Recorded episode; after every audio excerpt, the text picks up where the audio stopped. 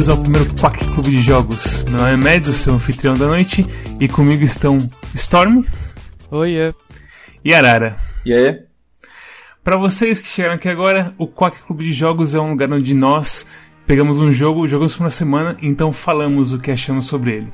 Na próxima semana vocês vão poder seguir o jogo com a gente, mas por enquanto, bem, vocês não sabem que a gente existia.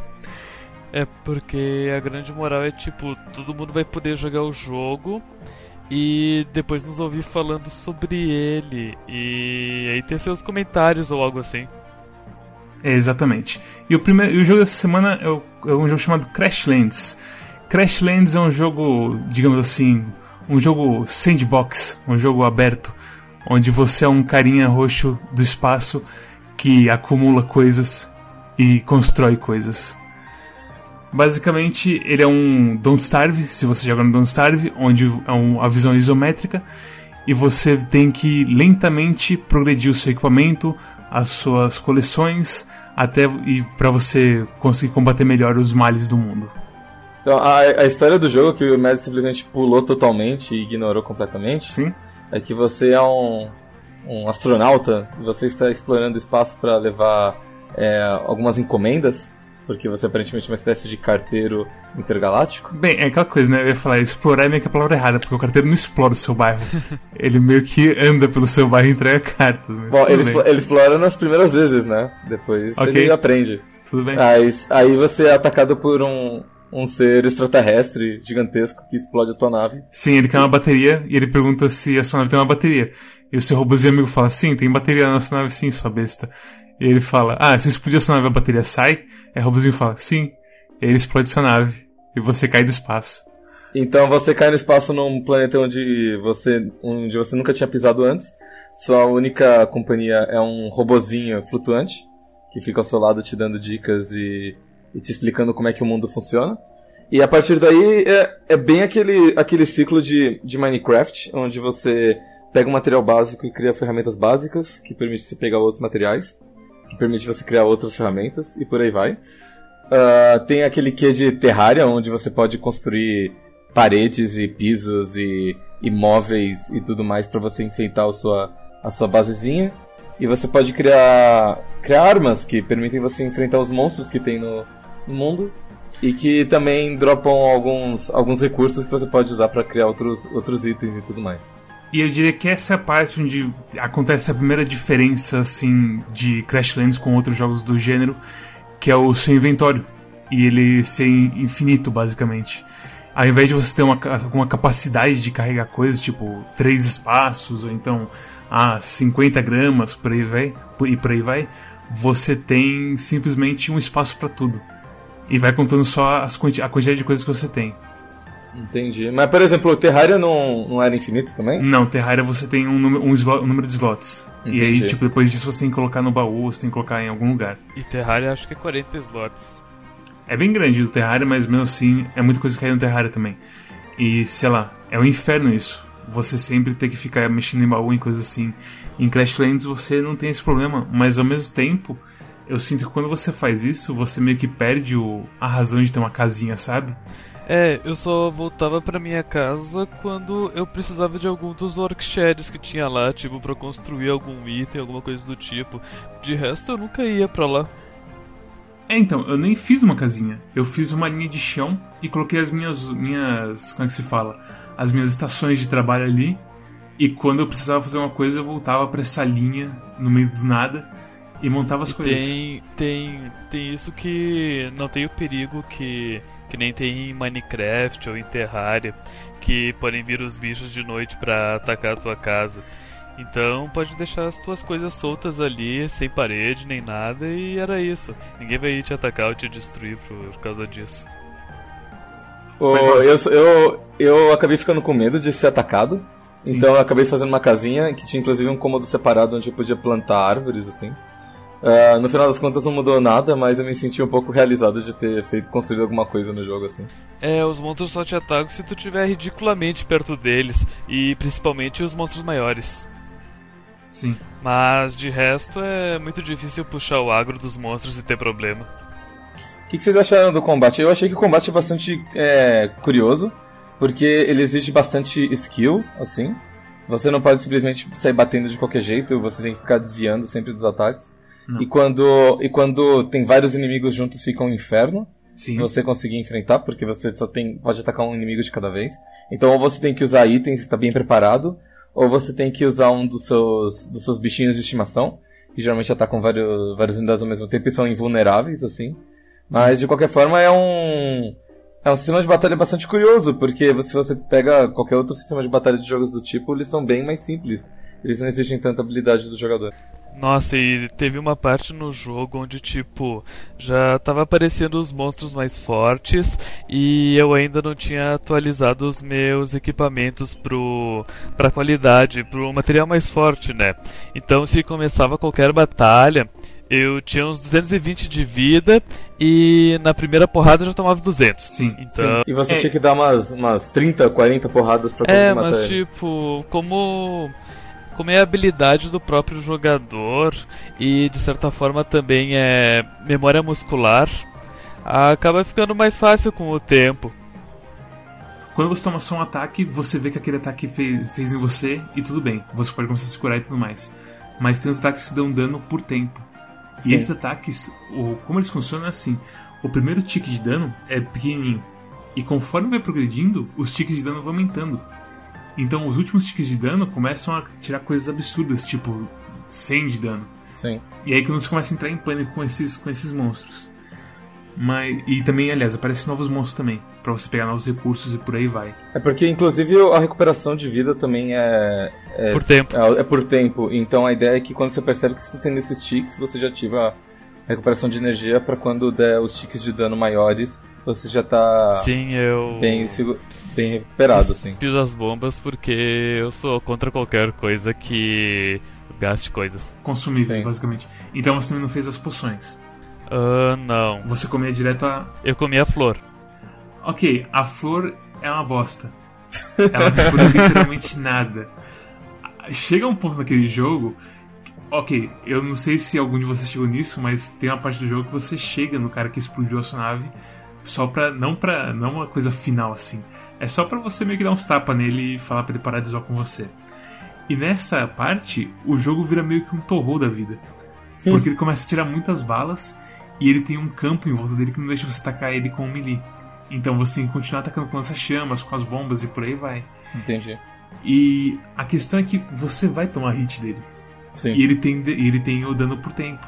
E você começa a sangrar demais, demais, demais. E se você tem só a porra da florzinha de bacon que cura, sei lá, 50 pontos de vida e, e E uns nada, 20 segundos de cooldown. Sim, e dá um cooldown, um cooldown brutal em você, você meio que tá fudido. Aliás, uma coisa que a gente acabou passando. Que é tem que os- bastante gente na, no mundo também, né? O mundo não é só de você e os monstros, ele tem outras Sim. pessoas no O mundo. mundo tem uma história também com essas pessoinhas. Mas Sim. o que eu ia falar é que os itens de cura e item de, de ataque, você tem que meio que uma toolbar, que é como se fosse um MMO, onde você coloca suas coisinhas que você quer usar.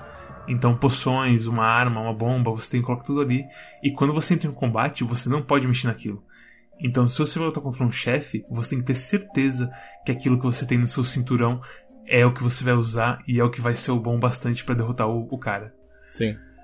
Sobre os, os NPCs do mundo, é engraçadinho, porque eles têm umas, cada um deles tem uma historinha assim deles, e é tudo estranho e alien. E eles sabe? falam. Eles- É, é- é legal porque eles não são só NPCs que estão ali pra, pra dar as quests, ele tem uma. Eles se deram ao trabalho de fazer uma, uma historinha entre eles. Nossa, então, eu fiquei muito triste que um deles é, é morto por nada. Sim, Sim. e se você. Eu não sei se você jogou mais além disso, mas esse cara que morre por nada, ele acaba. A morte dele acaba causando umas certas. é, outros NPCs a, a se revoltar e ajudar você. E a trazer mais NPCs pra te ajudar. Eu, eu gosto, eu gosto da, da quest que tem a mãe e o garotinho, que fica logo ao som da, da Mother, não sei se chegou a pegar. Sim. Que o garotinho ele tá com, com medo dos monstros, então você vai Ele lá tá- e tipo, não, bate ele nos. Aí, você, aí tipo, você começa a bater nos monstros e fala assim, não, é porque tem um monstro maior que bateu meu pai. Aí você vai lá e. e bate nesse monstro malvado. Aí tem uma história do tipo, ah, ele só fica calmo quando tá perto das flores de bacon. E aí você tem que fazer uns vasinhos de flores de Sim, bacon. sim. Você faz as flores e de bacon. colocar tudo na casa dele pra ele ficar mais calmo, porque agora tem flores de bacon. Ele E aí- lembra de alguma coisa, sei lá, e fica tranquilo. E aí você constrói as paredes da casa dele, fica tudo iluminadinho, bonitinho. Tipo, você. É, é, é uma isso, história bonitinha. Tipo, isso inclusive te sugere que, caso tu não tenha feito uma casa legal ainda, tu vê a casa dos bichinhos e tu pensa, ah, eu posso fazer uma assim, Sim. olha. Uma coisa que eu gosto do jogo é que, diferente de Minecraft, onde os blueprints eles estão ah, escondidos na lógica do jogo, e você aprende por tentativa e erro por ler a Wikipedia, é que você. Vai você- abrindo, vai caindo dos monstros. É, você, na verdade vai caindo do, das, do- das árvores que você vai quebrando pra pegar loot, assim. Cai de monstro também. Cai de, cai de tudo, na verdade. É que, Uhum. tipo, as coisas que são feitas de couro, tu vai ter que pegar o couro dos monstros pra fazer elas. Enquanto as coisas que são feitas de madeira, tem que cortar a árvore mesmo. Eu Sim. fiquei muito triste com as coisas de cair os blueprints dos monstros, porque sempre que cai alguma coisa, eu esperava ser algo útil, e era tipo, olha, é uma cadeira de couro. Eu, Sim. obrigado. É, todos os itens importantes que você precisa necessariamente pra ganhar o jogo, eles já vêm junto com a bancada de trabalho que quando você constrói.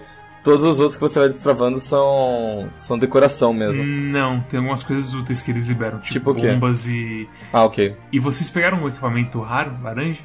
A luva? A luva caiu pra você. Sim. A luva é uma quest, né? Eu Ok. peguei É. uma coisa rara, mas eu nem me lembro o que que era. Então, basicamente tem uma chance pequena de cair item laranja dos bichos, que são itens ultra raros. Aí você pega o blueprint e faz uma luva única daquele nível. Porque, basicamente, como o jogo é estruturado, é que os materiais têm níveis. Então você começa com tipo grama e madeira. E você vai subindo pra metais e pedras e Uhum. pedaço de peixe, por aí vai. É, e eu me lembro que, tipo, em certo momento dropou uma coisa que o robozinho falou que, nossa, nunca dropou isso antes, deve ser ultra raro, mas nunca fui atrás ver o que que era. Sério? Pô, Sério? Essa é, mó- é muito importante essa luva, você pô. não é um ser humano, vai tomar no seu cu. O- todas as quests do jogo, elas ficam registradas num, num diáriozinho de quest. Ah, eu gosto que eles nunca falam assim, ah, você tem que ir pra lá e botam tipo uns guias no mapa, você tem que ficar abrindo o mapa o tempo todo e tipo comparando com onde você tá pra descobrir. E eles nunca te falam, ah, está nesse, nessa coordenada GPS exata. Eles falam, ah, tá mais ou menos por ali. Então eles traçam um círculo gigante no seu mapa e você tem que explorar pra descobrir as coisas. Você acaba descobrindo outros, assim, então é bem legal. Não, tem o robozinho que ele me diz tudo o que eu preciso fazer, então é só seguir o robozinho até que chega num ponto onde o jogo abriu e já tem história, já tem NPC, já tem quest, é só seguir. É tipo, a isso é legal. E tem assim, o humor assim do, dos dois, eu acho que é uma coisa bem simples, mas não muito assim, memes, haha. Não, Mas nunca é chega a isso. ser irritante. Ele é bem escrito mesmo. O... É, eu, eu. Sei lá, eu. Eu adoro o humor dele, porque ele é bem de coração leve, assim. Sim, Sim. Tanto que quando o NPC morre, meu Deus, eu fiquei muito surpreso. é uma coisa muito chocante, ele É. também fica chocado, sabe? Uma coisa legal é que quando você morre, além, é, você perde parte dos, dos itens que você ganhou por Sim. último e você ganha um túmulo seu. Se você volta lá, você pode pegar todos os itens que você perdeu, inclusive o túmulo. Então no meu, na minha casinha, ao norte dela, tem um coraçãozinho feito de túmulos de quando eu morri. É bem legal. Eu acho que nós falamos bastante sobre esse jogo. Eu ainda acho que tem muito mais a falar sobre ele. Sobre, por exemplo, ele tem três áreas. Aquela área que eu imagino que vocês não saíram da primeira área, porque eu, eu quando eu parei de jogar, eu cheguei só no começo Ah, seguinte, uma coisa que eu pensei enquanto eu tava jogando. Eu espero que esse jogo seja só essa uma área, porque se for mais do que isso, se estender demais, eu não vou gostar dele. Seguinte, eu não sei como você não viu que no menu tem escrito Balg e Tundra, além Ah. do, da savana. Ok, então. Porque ele literalmente te spoileia que eles são três áreas. Mas bem, considerações finais sobre esse jogo. Vocês recomendariam esse jogo pro, pros ouvintes do Quack Clube de Jogos? É bom, eu gostei. Eu acho que você tem que estar num certo mindset de que eu vou grindar bastante e eu vou apanhar bastante nesse jogo. E se eu passar de uma certa barreira, aí vai começar a se tornar bastante divertido. Mas eu eu não sei se eu recomendaria pra todo mundo. Tem que ser uma pessoa que goste bastante de desse tipo de jogo assim pra para recomendar. O grid não me afetou tanto, tipo, logo no início, que tu tá fazendo as questzinhas iniciais pra fazer os workshops iniciais, tu pensa, caralho, tá demorando demais pra cortar madeira, tá demorando demais. Mas depois, conforme o jogo abre, tem que fazer as quests e tu vai andando, e eu pelo menos destruía as árvores conforme eu ia andando, sabe? Sim. Então nunca me faltava coisa. Eu concordo com a Arara, eu diria que é um jogo que você tem que. Se você tem um podcast que você não escuta há tempos e tem tipo 50 horas de podcast pra escutar, esse é o jogo pra usar ele. só dando aquele pause estratégico quando tem alguma historinha para você ler. E é, é, basicamente um Don't Starve com algumas coisas bem únicas. Se você quer tentar alguma coisa que é, como todo, que é parecido com jogos sandbox, mas que ao mesmo tempo inova em algumas coisas, como por exemplo, não ter mais que te encher o saco com 50 baús, com 50 coisas diferentes de isca, de equipamento e por aí vai, eu acho que você deveria tentar Crashlands. E é um jogo bem especialzinho e bonitinho. Eu, eu acho que ele merece atenção. Eu vou dizer o seguinte, é um Don't Starve bom, barra 10. Essa é a minha Sim. nota.